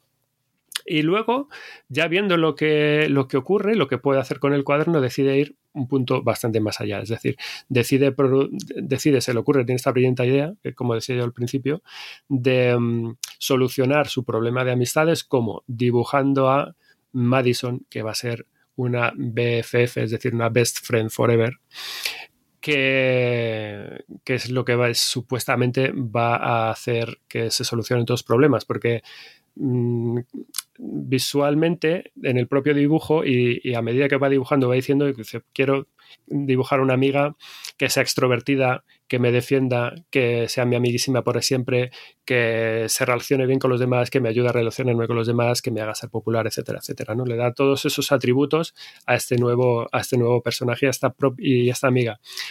Pero claro, la creación de estos personajes suscita toda una serie de em, problemáticas posteriores y de cuestiones posteriores, porque, o de, dilemas, ¿no? Tanto para ellos mismos como para, el resto de los demás, y que obviamente no están pensados en un primer momento por eh, Daniela, por la protagonista, ¿no? Y el problema es básicamente ese, es pensar que, que puedes crear cosas así como así de la nada sin que haya consecuencias, es decir, mm, sin que aquello no se te vaya a escapar de las manos antes o después en un momento dado. Y esta es la premisa de eh, una amiga de verdad, ¿vale? Para ver todo el desarrollo eh, y cómo avanza y termina la trama, pues lo de siempre, toca leer, ¿no? Cosas a comentar. Bueno, pues de nuevo traemos a la palestra una obra típica de chavales de colegio, instituto y demás, con sus cosas de alumnos y tal. Que esto, bueno, ya es que es un género obviamente en, sí mismo. Y siempre cae bien a los, a los chavales porque, bueno, pues no dejan de ser cosas que ellos viven en su vida cotidiana todos los días y es algo que de buenas a primeras les debería atraer eh, siempre, ¿no? Porque se ven eso, identificados en los roles que hay, en los, las cosas que van, que van pasando. Mm, es una obra que toca muchos palos, la verdad. Mm, obviamente comienza centrado en la idea de esta amistad entendida desde el egoísmo. Es decir, o, directamente es, el tema central es un poco este, es el, es el egoísmo. Es el, es el pensar desde el yo sin contar con el otro y, el tema está que sabemos que la realidad, pues, que no funciona así, ¿no? Porque para que algo funcione, ¿qué ocurre? Pues que tiene que ser bidireccional la cosa. Si no, si no es recíproco, si no contamos con la otra persona, pues al final mal vamos, ¿no? Y son las cosas que, las relaciones que, hacemos en la vida que, que tenemos que ir aprendiendo a, cómo funcionan estas cosas, ¿no? Porque si no es el autoritarismo no suele funcionar bien en, en ninguno de los ámbitos de, de la vida, ¿no? Y es un cómic, bueno, pues esto habla también de familia, habla de grupo, habla de, eh, cambios, habla de expectativas, mm, habla de gente inadaptada, que hay algunos personajes dentro de la, de la obra que encuadran bien dentro de este de este mm, adjetivo, de este apelativo, como lo que queramos llamar, de la realidad que viven muchos de ellos, de por qué, por qué eh, son gente inadaptada, ¿no? El, que hay un poco más allá, hay cosas que, descubrir, ¿no? Y todo, bueno, pues este, con este telón de fondo el de la fantasía, de corte fantástica, que, tiene que ver pues con eso, con el ver cumplido tus deseos de una manera mágica y de así haciendo un chas y no como es en la realidad que realmente te lo tienes que currar, es decir, tienes que hacer un esfuerzo para que las cosas que quieres pasen porque normalmente es eso. Mm, los cuadernos mágicos no existen y las varitas mágicas pues no existen. Y si existen yo no tengo ninguna. a mí yo no la he encontrado todavía. En el reparto de varitas mágicas a mí no me ha caído la buena. No. Pero no. Así que bueno, em, es que aquí la protagonista es esto, no, no solamente eh, quiere hacer amistades, sino que quiere ser verdaderamente popular en, el colegio, ¿no? Y, lo que vemos es que, pues para solucionar el problema, pues a lo que recurre es al atajo, es a la, a la fórmula fácil y sencilla, y pues al final nunca, nunca lo es, ¿no? Porque ¿Por qué no? Porque las cosas no terminan siendo, saliendo de esa manera. ¿no? Esta obra básicamente, bueno, lo que nos invita es esto, es a reflexionar sobre consecuencias y sobre los actos y decisiones que tomas, que normalmente además, bueno, iba a decir, más con estas edades, en el fondo con, casi a cualquier edad, ¿no? Pero que normalmente no vemos mucho más allá de nuestras narices y de los intereses más inmediatos y no, no abres un poco el abanico, no te pones a pensar en las, oye, posibles repercusiones también, porque si no, a lo mejor, y claro, es muy paralizante. Si te pones a intentar analizar hasta dónde pueden llegar las ramificaciones y las consecuencias de los actos que hacemos, pues igual nunca harías nada. Hasta ahí estamos un poco de acuerdo, pero ni tanto ni tan calvo. Es decir, que, bueno, pues eh, obviamente tienes que tener en cuenta que hay cosas que puedes controlar, que puedes ejercer un cierto control, pero también tienes que pensar que eh, igual hay cosas sobre las que no vas a tener control y posiblemente no has pensado de buenas a primeras en ellas. ¿no? Pues eh, va un poco, un poco sobre, sobre todo esto. Es un cómic que se lee muy bien. Respecto a, um, guion, historia y dibujo, bueno, pues se lee de una manera bastante fluida. Tiene todo tira por unos derroteros bastante lógicos. No hay una premisa cuando empiezan igual a torcerse las cosas. Que ha, optado, el, guionista ha optado por un camino, pero si lo piensas bien, analizando desde, desde ese punto de vista, podría haber sido cualquier otro. Es decir, al final vamos a buscarnos una, una, excusa que tenga sentido para hacer que la historia vaya por donde yo quiero, pero bueno, podría haber sido esa como podría haber sido cualquier otra. Es decir, al final lo que importa es justo lo que estamos hablando, ¿no? Siempre hay algún detalle que antes o después hace que todo empiece a saltar un poco por, por los aires, ¿no? Eh, y no, tampoco va a ser la última lectura, en la siguiente lectura eh, que ahora os voy a, de las que os voy a hablar, también va un poco en, en, este, mismo, en este mismo sentido, ¿no? Y bueno, el dibujo pues es eh, perfecto para este tipo de, de, obra, ¿no? Es también un trazo suelto, es un trazo muy expresivo. Mm, tiene un cierto aire caricaturesco, hay unas ciertas em, reminiscencias eh, a manga, podemos decir. Bueno, yo también quiero destacar el color, volvemos, son paletas de los ejemplos que, he recogido para este mes. Hay muchas que tienen, trabaja con paletas muy similares, en gamas de rosas, en gamas de azules, gamas de verdes, que funcionan todos súper bien porque generan mucho contraste. Pero no son, no son cómics de, con un color muy, muy brillante, ni mucho menos. Son colores planos y muy, muy reposadito, en claves como muy todos todo como muy suave, ¿no? Que además entra muy, muy bien con, eh, por el ojo, ¿no? Eh, detalles ya de la edición, para terminar, rústica, tapa blanda, como os decíamos antes, de 14 por 20, es decir, es un tamaño de librito, también típico de, las colecciones de, de Maeva Young.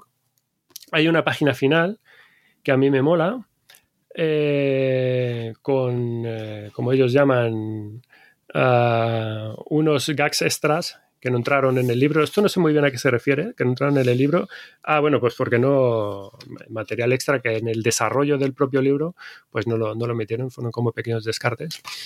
Y luego una nota de la autora que está muy bien, esto me ha gustado mucho, hablándote de las, las motivaciones y de dónde sale un poco la, la historia, la intrahistoria de la historia, es decir, eh, en qué se basó y qué es lo que ocurrió para que cómo se ha imaginado ella eh, todo esto para generar, pues bueno, esta obra que está muy chula, la verdad.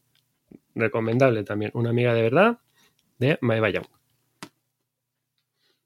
Muy bien. Bueno, ya llevamos cuatro, no vamos mal. Vamos a por el cinco. Sí, sí, sí. Vamos bien, bien. Vamos, muy bien. vamos rápido. bien.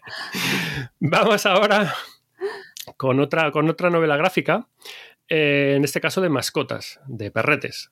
Eh, de nuevo vamos con los, perretes. Hemos empezado con, Bill y ahora vamos con otro perrete, un perrete muy especial. voy a traeros, os traigo, mejor dicho, a Guaucaso, una publicación que nos traen los amigos de Astronave, de, eh, para lectores pues a partir de nueve años. Yo creo que también a partir de ocho se lo pueden leer perfectamente. Es también densito, ¿vale? Esto es una obra de Remilé, al guion y al dibujo, o Lai, no sé muy bien cómo, pronunciar este apellido, pero bueno. Editado en cartoné, ¿vale? Cartoné del bueno, eh, marca, de, marca la de la casa. 240 páginas, es decir, también un señor libro por 18,95. Guaucaso, ¿de qué va esto? Bueno, Guaucaso nos está hablando de la historia de eh, una chica, Joana, o Joe, como la conoce todo el mundo en su familia, amigos y demás, Joe, para abreviar, eh, es una chica, bueno, eh, podemos decirlo, bastante solitaria, introvertida, y la vemos en el arranque de las vacaciones de verano, como su madre pues está ahí un poco desesperada porque digamos que no está, se la ve como muy inapetente. Se pasa las horas muertas ahí en el, mirando por la ventana del salón de su casa, no quiere salir, no quiere jugar, aparentemente no quiere hacer gran cosa. Y, y, el punto de partida es un poco ese, para ponernos en contexto de, de, esta chica, ¿no? Un poco qué pasa con ella. Y lo que ocurre es que vemos en estas, vemos, y ella ve, y el lector ve, pasar por delante de la casa a un perrete, que lleva una cesta de mimbre en, la boca, ¿no? En el hocico, así agarrado. Y eso, pues a la chica le intriga tanto que decide investigar un poco, a ver este perro qué hace, quién es, de dónde va y a dónde viene y qué, pasa con él. Decide seguirlo y bueno, pues resulta que es un perrete pues como de lo más amigable. Y resulta que los dueños le envían a hacer la compra a la calle comercial principal de la ciudad. Va pasando, vemos como el perrete va pasando por diferentes tiendas y como tiene una lista de la compra dentro con monedas y vemos como los eh, dependientes cogen la lista, ah, mira, pues el bote de tomate, el pan o no sé qué, y le ponen ahí el cambio y ya está.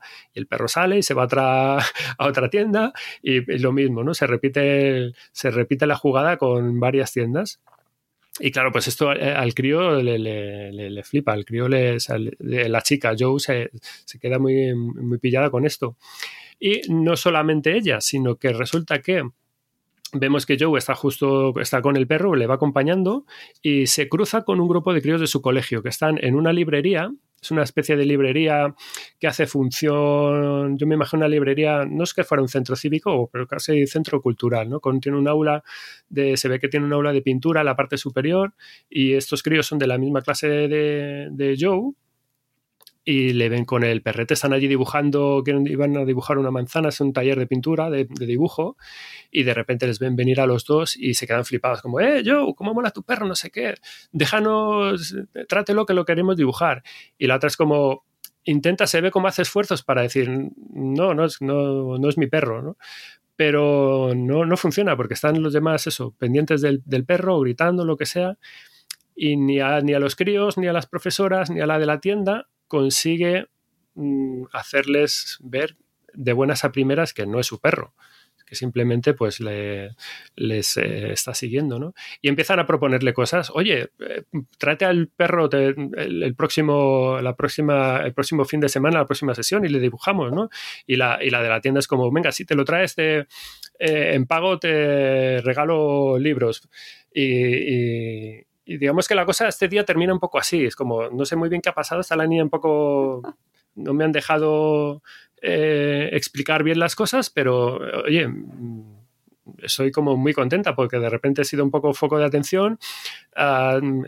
aparentemente he hecho así como un grupo de amigos nuevos que me han invitado a hacer algo que, bueno, aparentemente eh, me hace un poco de tilín, pero claro, está como muy a expensas todo en el aire porque no sabe el perro ni de quién es ni si va a volver, ni cuándo, ni cómo, ¿no? Es como, claro, está todo un poco como muy en el aire. Y, y ahí es un poco, es este el arranque de una, digamos que es el primer copo de una gran bola de nieve que se va a ir fraguando en torno a todo esto. ¿Por qué? Porque efectivamente al fin de semana siguiente eh, la historia se repite. Vuelve a ver qué, pasa el perro por ahí y dices, ostras, pues esta es la mía. Vuelve a salir y vuelven a ir hacer al centro con todo este ritual.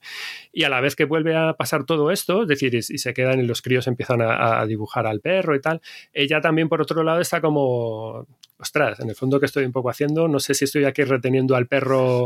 un secuestro. Eh, Claro, contra su voluntad, eh, igual los dueños lo están esperando, eh, en fin, está, está eh, la cosa ahí un poco creciendo, ¿no? Y, es esto, vemos como una pequeña mentira, esta pequeña mentira inicial involuntaria, repito, porque no es algo que ella sí tuviera planeado, pero como no fue capaz de hacerse explicar al principio, lo dejó correr vemos cómo se le empieza a ir eh, de, madre, ¿no? Porque resulta que el perrete poco a poco pues va ganando popularidad. Claro, es un perro casi como muy simpático, jaja, hace la compra y tal, que gracioso, como mola. Y um, vemos que a todo esto que el, ayuntamiento empieza a aparecer por ahí vía la perrera, porque claro, eh, están recibiendo reportes de un perro que va suelto por la calle y que mm, a ver qué pasa con este perro, ¿no? Eh, porque claro, aquí jugamos a lo, que es el gran, eh, la gran baza de este cómic. Eh, hay gente que es muy amante de los perros y hay gente que odia a los perros. Y mucho más si van sueltos por la calle. Así que mm, básicamente este es el, gran, el, argumento, el, meollo de, de, la cuestión. La bola se hace muy grande, se va haciendo muy grande. Y para ver cómo va la cosa y cómo acaba, pues ya sabéis lo que, lo que toca, ¿vale? Tenéis que leerlo.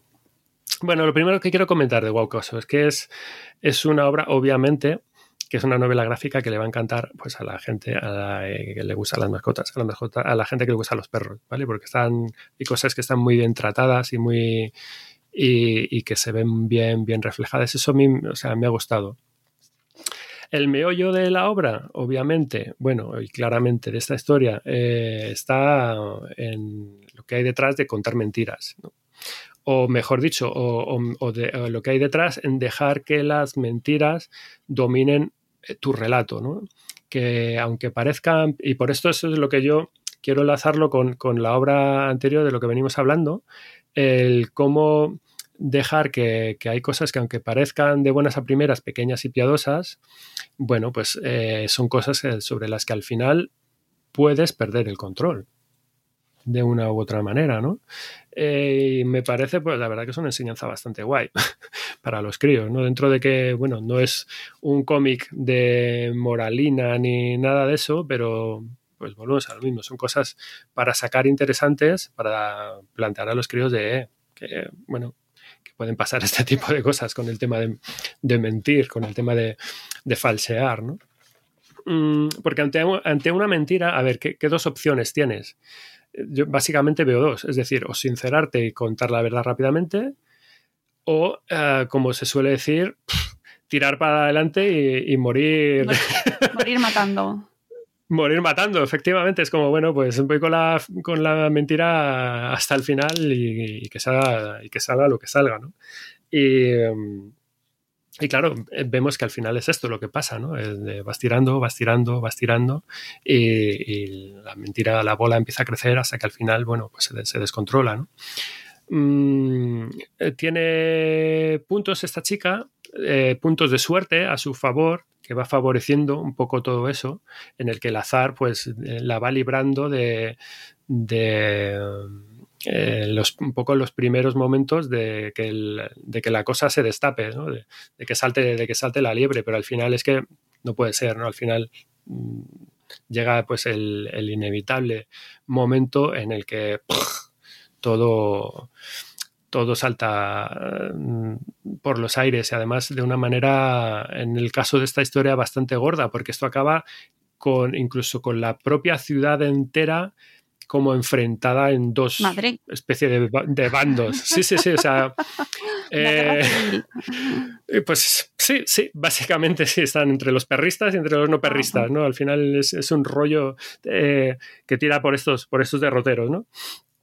Y, hay otro tema a mí que me gusta mucho, que me ha gustado mucho, y es el tema de de, las leyes, de lo bien que refleja el, el aspecto, este tema de, de, de, las leyes y de las responsabilidades ciudadanas.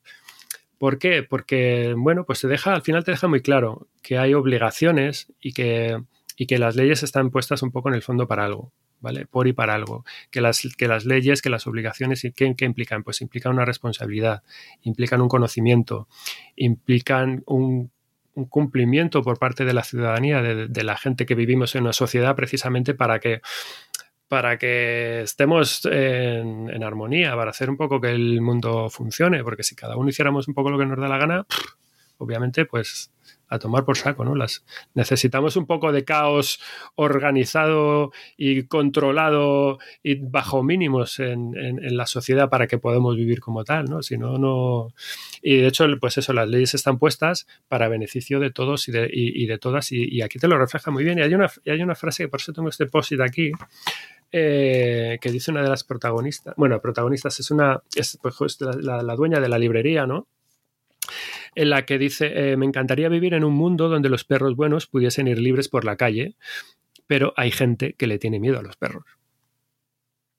Así que y dices, bueno, y, solamente se dice, bueno, y conozco un perro que es muy bueno con su amo, pero por otro lado, pues mira, muerde a los perros y a los humanos que no conoce. Es decir, que, que la casuística al final es muy grande y que al final sí, las leyes están para lo que están. Pues tú puedes tener un perro muy bueno y puede ser un perrito, un Yorkie de 5 centímetros, pero a lo mejor tu perro, tu Yorkie de 5 centímetros y totalmente inofensivo, asusta a la vecina del cuarto, ¿sabes? Así que bueno, pues para qué están las leyes y las normativas, pues para que lo lleves con correa y ya está.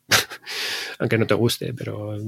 Temita, temita serio, ¿eh? Temita serio. Sí, sí, sí, por eso yo que sé que es, que es, que es un cómic eh, que, me ha, que me ha gustado mucho, ¿no? Y luego está ya por el, el tema del propio tratamiento del perro, como digo, que, que me, a mí me ha gustado cómo, cómo lo tratan a, a Guaucaso, al, al, pobre, eh, hacer al pobre, al, al, perrete, el pobre perro, ¿no? Que en el fondo es, es una buena representación de, yo creo, de un, de un perro, de las cosas que hace, ¿no? Porque tampoco esconde cosas. Muchas veces en muchas viñetas le vemos que está meando en cualquier lado, eh, donde pilla, o haciendo caca, o revolcándose sobre las cacas del parque, o comiéndose un zurullo, es decir, cosas de perros que, no, que no, no, esconde lo que, lo que hacen los perros. La parte buena, la parte graciosa, la parte divertida, entrañable, hay como mola, pero luego, claro, pues al final es un, es un perro y eh, al final, bueno, todo el mundo sabe que todo el mundo que ha tenido perros sabe cómo van y, las cosas que hacen y lo que tenemos que hacer. ¿no? Es como muy verídico el, comportamiento del animal y me mola cómo, cómo, lo, cómo lo reflejan. ¿no? Me parece guay. Uh, respecto a guion y temas de guion y de dibujos, bueno, ya os digo, la historia a mí me ha gustado, es una historia bastante interesante, la verdad, que tiene eh, bueno, tiene su fundamento en una parte un poco de, de, incredulidad, es decir, esto de hoy en día un perro que te haga la compra, pues es el sueño húmedo de muchos, diría yo, tener un perro que dices, venga, le das la pasta, le das ahí el, el carro de la compra y que te haga él solo la compra, ¿no? Pues eso es como demasiado idílico. ¿no? Yo creo que hoy en día, a no ser que, que, vivas en un pueblecito rural de Pensilvania, eh, en la mitad de algún... eso yo, en mi ciudad, no se puede hacer. no, no que sepamos, no que sepamos. O sea, no que sepamos. Si alguien lo no sabe, que... pues que nos lo diga. Sí, no sé, a no ser que tengas justo la tienda al lado de tu portal y baje a por el periódico en un alarde de entrenamiento. O sea, no. Pero bueno, yo qué sé, al final, quiero decir, esta es un poco la, base de la historia, que, está bien cerradita, bien organizada y, que al final todo funciona bastante bien. ¿no? El dibujo es muy sencillo, también es muy funcional, con una línea muy, muy cerradita, muy clara. A mí me recuerda cosas de, bueno, a los que tengan estos autores en mente, me recuerda lo, a las cosas que hace Albert Montéis, por ejemplo, o que hace Max, o gente un poco de este tipo, ¿no? O sea, de este tipo de línea. Y para terminar, bueno, pues los detallitos de, de edición, cartoné tapadura del buro, del bueno, 15 por 21 la publicación, también formato libro. Uh, a mí me llama la atención que la historia llama del, que empieza del tirón, no hay eh, justo después de la primera hoja de cortesía o de respeto, ya empieza la, la obra, ¿vale? No hay ni página de créditos ni, ni nada, ¿no? El, de hecho, el título está integrado dentro ya de la propia, de la propia narración y me, bueno, me parece un detalle curioso. De nuevo, esto también te gustará, que esto lo hemos visto más veces, al final, como detalle extra, con que nos encontramos con una receta. ¡Tatán! Eh, me encanta. Mola, a mí cada vez veo más estos detalles, ¿eh? Una receta, porque ¿de dónde sale esta receta? Pues de dentro del cómic, dentro de la historia, hacen una receta de qué? De helado para perros y humanos. Es un helado apto para consumo eh, eh, animal doméstico de perros y de humanos. De, de todo tipo de bicho, Muy bien. bicho bien, pues al lado de, pues eso, de- a base de, de plátano, eh, huevo y leche de coco y ya está, y poco más. Y ahí fuego lento y pim pam pum. Muy bien. Muy rico. Y dije, oh, qué guay. Sí, sí. Y luego mola que tiene una, la página de agradecimientos final, que es, bueno, gracias a Jim McCarthy, Brian Giffen, Sam Bennett, no sé qué, tal y cual. Y son todos, son perretes. Oh, bueno, ahí hay Bueno, un gato. perretes y, Un gato. sí, y, y, eh, animales, Animales un poco. Y un, bueno, efectivamente. Y un elefante. Y un, Una no sé qué, ardilla. que me ha parecido una manera cachondísima de, de realizar una página de agradecimientos, la verdad. Dije, ole, chapó. Pues esto es Guaucaso, novela gráfica, novela de marzo, de eh, lo que hemos elegido, de, en este caso, de Astronave. Muy guay, me ha gustado mucho. Y vamos ya con. ¿Qué nos queda? Eh, nos queda el. ¿El sexto ya? El último. Sí. el último. Ya vamos con el Sí, último. sí. Muy bien, muy bien. Vamos con fantasía eh, y conspiraciones. O sea, ¿qué más? Se le puede pedir algo para, para cerrar por todo lo alto. Vamos con, os voy a presentar, os voy a enseñar a Wind, que es eh, Wind, el Oh. número uno, la huida del príncipe. Una cosa bastante chula, ¿vale? Y lo he dejado para el final, es, en la, es de Planeta Comic. Ah, es una publicación ya un poquito para, yo diría, 10, 11 años, ¿vale? Ya mm, tirando de corte para mm, de lectura de preadolescentes. ¿Y quién nos trae esto? ¿Quién, quién lo hace? ¿Quién nos lo ha creado? James eh, Tinion IV, esto es como muy americano. Sí. James, La cuarta James generación. III, James- la cuarta generación de James Tynion al guion y Michael Dialinas al dibujo. Rústica con solapas en la edición. 256 páginas. Hoy os he traído eh, novelas gráficas gordotas eh, para terminar, que están bastante bien. Bueno, eh, como siempre hago, os cuento mm, de qué va y luego pues, eh, hablamos un poquito sobre, sobre esto. ¿De qué va Wind? ¿De qué va esta historia? Bueno, esta historia arranca una ciudad que se llama eh, Tubervilla, ciudad de Tubervilla, que bueno, está enclavada en un entorno así como fantástico, en una especie de isla así como mucho más grande. Y esta ciudad tiene una particularidad muy concreta, que es el último bastión donde mm, queda pues el último reducto de humanos puros. ¿Vale? Fuera del muro de la ciudad, es un muro así grandote, ciudad amurallada, pues imperia, eh, impera la, la, magia, la magia y un poco, bueno, iba a decir el, el, caos, por lo menos para los, para los humanos, ¿no? Y la, magia personificada en una serie de pequeñas criaturitas, así rollo espíritu del, del bosque, que pululan por todas partes, eh, y que en el fondo suponen un foco de, como ellos los llaman, de, contaminación, ¿no? Que se refleja en que si tú entras en contacto con estas criaturillas, a poco que mínimo que te toquen, bueno, pues ya te pueden provocar eh, unas eh, mutaciones en tu, en tu cuerpo. Te, contaminas con sangre mágica, por así decirlo, y, y tu cuerpo empieza a desarrollar eh, mutaciones que son las que te van a provocar que, bueno, pues te pases un poco al bando de los de los humanos no puros, de los humanos con rasgos eh, mágicos en tu, en tu cuerpo, en tu sangre, etcétera, etcétera, ¿no? Así que bueno, dentro de esta ciudad, los seres mágicos que quedan están siendo perseguidos, ¿vale? Son perseguidos, de hecho, muchos de ellos ajusticiados y tienen que vivir de incógnito para que no se les reconozca, que nadie sepa quiénes son y, y puedan vivir, bueno, más o menos aparentemente como pueden. Y esto es el caso del protagonista. Tenemos aquí este, a este chaval que eh, es el prota de esta obra. ¿Cómo se llama? Bueno, ahora ya no me acuerdo ni cómo se llama, pero. Uh, bueno, Wind, claro, es que sí es el nombre que digo, qué cabeza. Pues Pues eh, Wind, ese... Estaba yo pensando, digo, ¿cómo se llama? Si lo tengo aquí el nombre. Bueno. Este chaval tiene, bueno, tiene sus rasgos eh, mágicos, pero los tiene ocultos. ¿Cuáles son los rasgos mágicos de este chaval? Tiene orejas de punta, rollo, pues es como los elfos, ¿no? Eh, efectivamente. Y los oculta, pues bueno, pues con su pelito largo, con su gorro y, demás.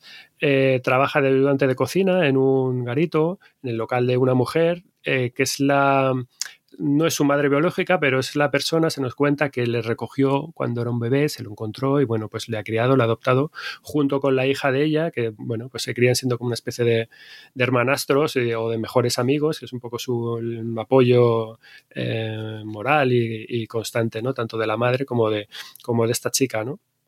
Y bueno, pues debido a todo esto, pues este chaval siempre anda eh, con miedo, ¿no? Eh, eh, porque siempre está con la sensación de sentirse, de sentirse perseguido. al trabajar en, en, este sitio, pues claro, pues todos los parroquianos todos los días está con las conversaciones de, ah, es que habría que matarlos, no sé qué, tal y cual, ¿no? Siempre soportando este tipo de, de, presión, ¿no? Y en el fondo, él lo que quiera, lo que aspira es... Mm, cambiar de vida y, ser una persona normal. O sea, su, su, rasgo mágico, sus orejas, para él son como una especie de maldición. Él lo que verdaderamente querría es tener unas orejas normales, de persona normal, y ya está, y vivir como, como cualquiera su día a día de manera más eh, tranquila y, en, paz.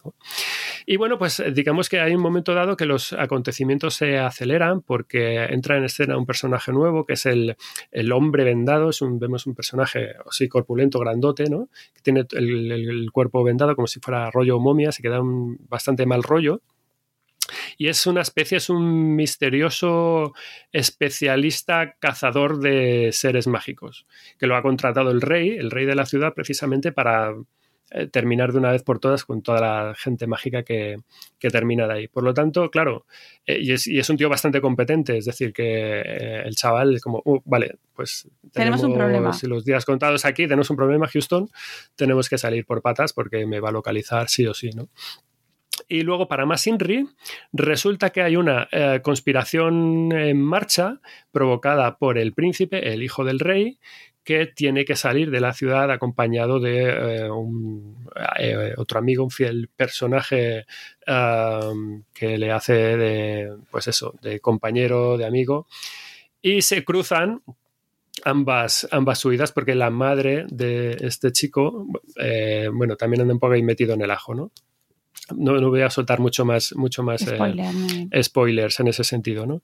Em, así que, claro, eh, ¿qué ocurre? Los destinos de toda esa gente se juntan, se mezclan ahí un pequeño grupito y al final, para que todo salga como tiene que salir, porque se le van poniendo los impedimentos para tanto a unos como a otros, eh, ¿qué ocurre? Pues que poco a poco Wind va a ir creciendo Em, o evolucionando, mejor dicho, hacia un, punto en el que tiene que ir va a tener que ir abrazando esa personalidad mágica eh, poco a poco, ¿no? Para, para que puedan salir bien librados de la, situación, básicamente, ¿no? Así que, bueno, esto es básicamente la esencia de Wind, para realmente ver y leerlo, eh, digo, para verlo y todo lo que ocurre, pues como siempre, leerlo. ¿no? Ah, cosas de las que hay que hablar aquí. Bueno, eso es lo primero es una recopilación de los cinco primeros números de lo que es la serie original. ¿no? Y, lo interesante de esto es que Wind es el volumen con el que la editorial Planeta Comic ha decidido arrancar una nueva em, línea de cómic infantil y juvenil. Eh, junto con otro volumen que eh, ahora os enseño que también tengo por aquí. ¿Qué, vemos con esto? es decir, que esto es una noticia en el fondo para celebrar por la simple y llana razón de que con esto se demuestra una vez más que la apuesta que, está haciendo que están haciendo las editoriales por meter la cabeza en el mundillo del cómic infantil y juvenil, pues es bastante fuerte, es bastante potente, ¿no? De, que están viendo que el, que el target mm, eh, de chavales, de chavalas, de críos, eh, pues es algo a tener en cuenta, que son hay una fuente de lectores potenciales ahí muy, muy, muy grande y están poniendo muchos de ellos, pues apostando fuerte y poniendo la, la carne en el, en el asador, ¿no? Y, este es el arranque, como digo, de esta nueva línea editorial que van a empezar a salir muchas cosas de, de Planeta y además de manera, de manera constante, ¿no? Y a mí hay otro detallazo que realmente es lo que casi me está gustando más de la apuesta que está haciendo eh, Planeta con, con, esta colección.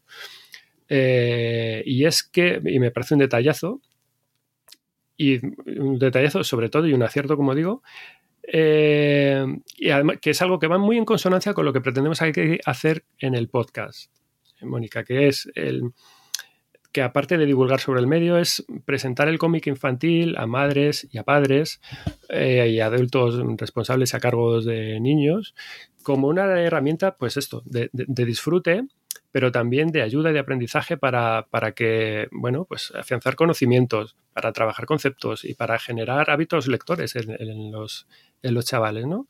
Y mejorar estos procesos de, de, aprendizaje, de la propia lectura, etcétera, etcétera.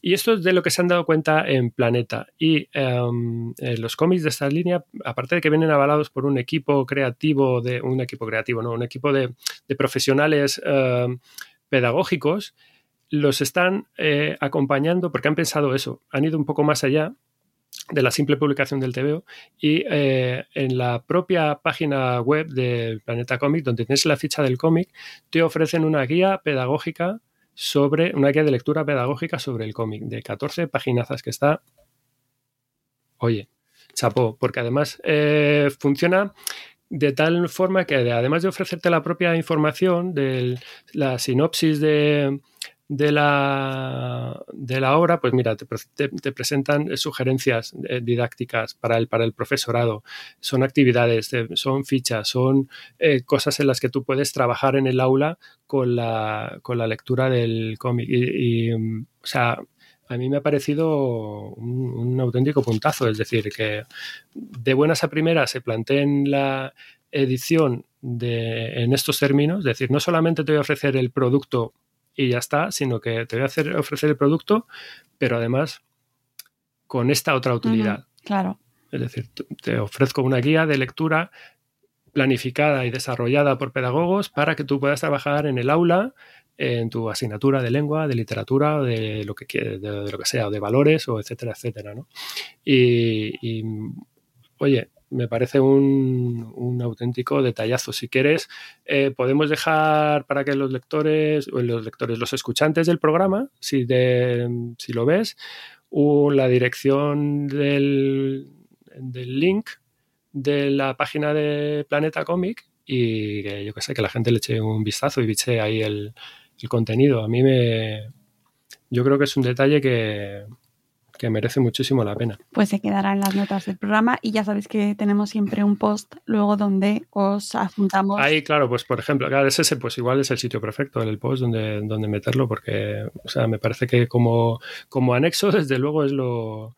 Eh, obviamente el producto es el que es y lo que tiene que ser interesante es el propio TVO, pero oye, si le sacamos más partido, pues al final sabes que estás haciendo una inversión que realmente merece la pena, ¿no?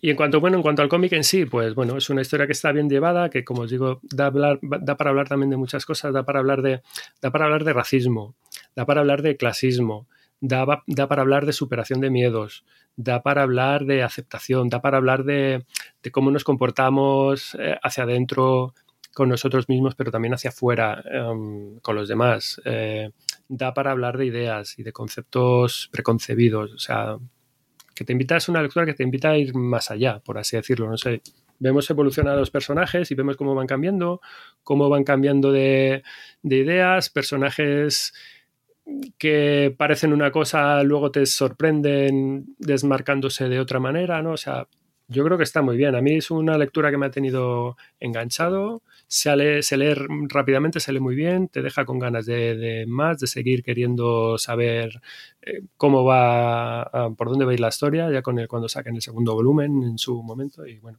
el dibujo está súper bien también, es un dibujo muy dinámico, ah, que a mí me recuerda se desmarca un poco de, de, cosas más que hemos visto más recientemente, es que que explotan una vertiente más mm, tirando más a tipo manga. Esto me recuerda más un poco también al cómic europeo o cosas de cómic independiente más americano. O sea, el, dibujo está súper bien. Está, es, una, es un cómic muy chulo.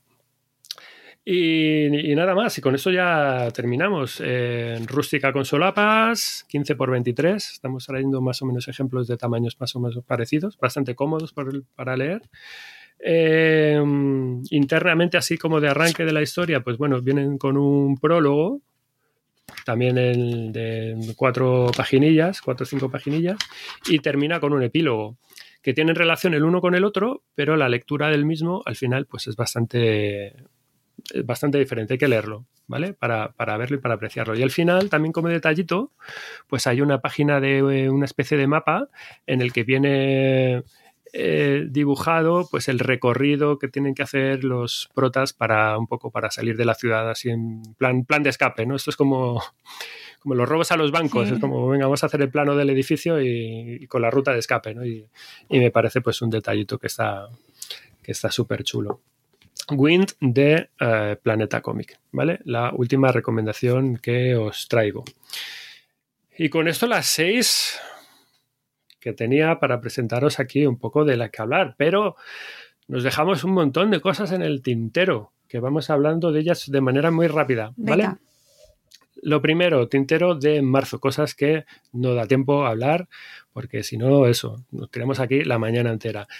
Eh, quería enseñaros El Niño Nuevo, que es de Planeta Comic, eh, de Jerry Craft. Esta es la otra novedad con la que ha lanzado Planeta la, edición de la presentación de esta, de esta, línea, de esta línea nueva. Mm, este cómic ha sido número uno de ventas en el New York Times de novela gráfica en 2020, ¿vale? O sea que es una lectura también para, para tener en cuenta. Otro cómic también de ámbito escolar en el que nos encontramos temas de racismo, de acoso, etcétera, etcétera. Es decir, que, como os decía, la, el tema es es recurrente y, lo, vienen tratando muchos autores y muchas autoras nuevas y siempre es interesante tenerlo, tenerlo a mano y tenerlo en cuenta. Más, os decía que uh, Mamut había sacado tres cosas este mes, ¿vale? Hemos hablado de una y aquí tenemos otra. Tenemos eh, Astro Ratón y Bombillitas el número 6, ¿vale? Noticias del espacio de Fermín Solís. Me encanta este tío, o sea, me parece eh, de lo mejor tiene una obra ahora que es la... Eh, eh, tengo la punta de la lengua. Lo tengo está ahí en la habitación del crío. Bueno, ya me, ya me saldrá. Lo tengo la patrulla. No, la patrulla basura, no, es la, la tribu chatarra. Jo, no me, no, no me salía el nombre me encanta. Y, y Astro Ratón mola mucho. Es decir, no podía haber, haberos hablado de, Astro Ratón en lugar de, de Agus. Podría haberos hablado del, siguiente que os voy a enseñar ahora, pero bueno, al final hay que decir, super eh, Astro Ratón y Bombillita, pues es una serie ya súper conocida. De, es uno de estos series bestsellers de de Mamut y hay que y hay que señalarlo cada vez que, que aparece con historias cortas de los personajes clásicos de, clásicos de, la serie, de los números anteriores. Y bueno, pues cada vez que sale Astro Ratón, pues a esto hay que, hay que echar el guante. Y luego tenemos el tercer lanzamiento mm, de Mamut, que es eh, Super Patata. Super Patata, que es un personajazo. de hecho, Super Patata, podría haber reseñado también perfectamente Super Patata, pero. Y de hecho, a lo mejor es que merece un podcast solo para él. Super Patata es que es una de las lecturas, yo creo, eh, si hablamos de cómic infantil, a cualquier padre, madre que esté ahí mínimamente metido en el mundillo, te va a hablar de Super Patata o conoce a Super Patata, yo creo. Porque es que es un bestseller de, de Artur La Perla. Es decir, este tío es, una máquina, no para, de, no para de, crear, de sacar cosas chulas, tanto infantil como te veo adultos. Pero en infantil se ha creado este personaje que es, que es una burrada, ¿no? Y, lo bueno de esta, de esta aventura es que es, un, es como una especie de, de reinicio o es como una especie de spin-off de, la serie, ¿no? Porque esto es Super Patata, Enredo Cósmico. ¿Vale? Yo creo que, que es una nueva serie del, personaje en el que van a tratar pues, con, temas más de pues esto de cosas del espacio, que efectivamente el primero va un poco por ahí, ¿no? Es el retorno del rey, va pues al primer, el primer cómic, ¿no? Y es que es un personaje tan chulo, tan gracioso, que es un superhéroe en el que con una especie de, de, maldición y de hechizo, pues lo han convertido en patata. Y sigue ejerciendo de, superhéroe, pero en el fondo es una patata, con, con super fuerza y con... con superpoderes. Superhidratos. Pues eso. Y superhidratos. y, y es súper chulo, super patata en vena siempre. Es un personajazo muy, muy chulo. Más cosas. Eh, bueno, Binky Books ha editado un, festín en el jardín. Es un cómic al que yo no le tenía echado el, ojo. Lo vi en la, tienda eso hace un, par de días. De dibujado, creado por Cazón, que también es para, para peques, para prelectores, que tenía una pinta curiosa. Hachette Comics eh, ha editado eh, del tirón el número 3 y el número 4 de las Sisters. Eh, ha empezado ella, que es el número 3 y es la caña, la, de 4 de Cazenov y de William.